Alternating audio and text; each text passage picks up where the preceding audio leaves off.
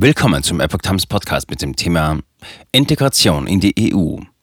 EU-Beitritt, wie es derzeit für die Ukraine aussieht. Ein Artikel von Epoch Times vom 12. Juni 2022. Die kommenden Tage werden für den Weg der Ukraine in die EU entscheidend. Empfiehlt die EU-Kommission, das Land zum EU-Kandidaten zu machen? Von der Leyen lässt sich nicht in die Karten schauen. EU-Kommissionspräsidentin Ursula von der Leyen hat bei einem Besuch in Kiew angekündigt, die Analyse des EU-Beitrittsantrags der Ukraine Ende der kommenden Woche abzuschließen. Am Rande von Gesprächen mit dem ukrainischen Präsidenten Volodymyr Zelensky lobte die deutsche Spitzenpolitikerin am Samstag die gut funktionierende Verwaltung des Landes.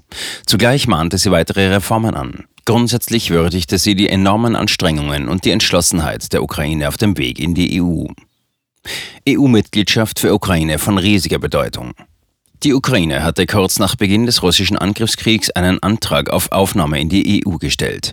Die EU-Staaten beauftragten die EU-Kommission daraufhin, eine Empfehlung abzugeben, ob das Land den Status eines Beitrittskandidaten bekommen sollte.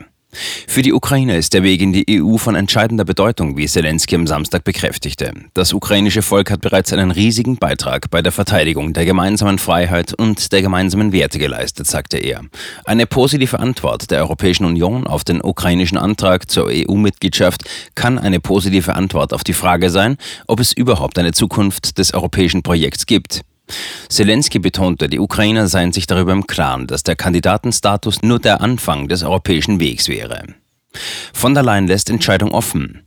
In Kiew lobte von der Leyen die parlamentarisch-präsidentielle Demokratie des Landes und die gut funktionierende Verwaltung. Zugleich mahnte sie Reformen, etwa im Kampf gegen Korruption an. Welche Empfehlung ihre Behörde abgeben wird, ließ sie offen.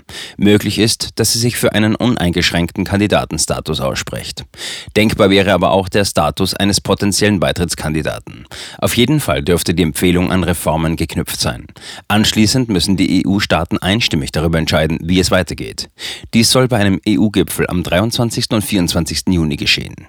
Die Herausforderung werde sein, aus dem EU-Gipfel mit einer einheitlichen Position hervorzugehen, die die Tragweite dieser historischen Entscheidungen widerspiegelt, sagte von der Leyen auf der Rückreise nach Polen vor Journalisten. Ich hoffe, dass wir in 20 Jahren, wenn wir zurückblicken, sagen können, dass wir das Richtige getan haben. Mitgliedstaaten uneins im Umgang mit der Ukraine.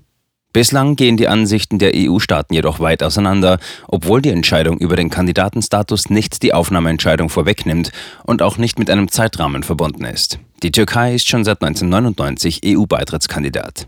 Staaten wie Estland, Litauen und Lettland, aber auch Italien oder Irland machen sich dafür stark, die Ukraine zügig zum EU-Kandidaten zu machen. Skeptisch sind etwa die Niederlande und Dänemark. Scholz vermeidet klare Positionen. Wie sich die Bundesregierung positionieren wird, ist unklar. Während etwa Außenministerin Annalena Baerbock für den Kandidatenstatus ist, hat Kanzler Olaf Scholz sich bislang nicht klar geäußert. Er betonte lediglich, dass er keine Sonderregeln für einen beschleunigten EU-Beitritt akzeptieren werde.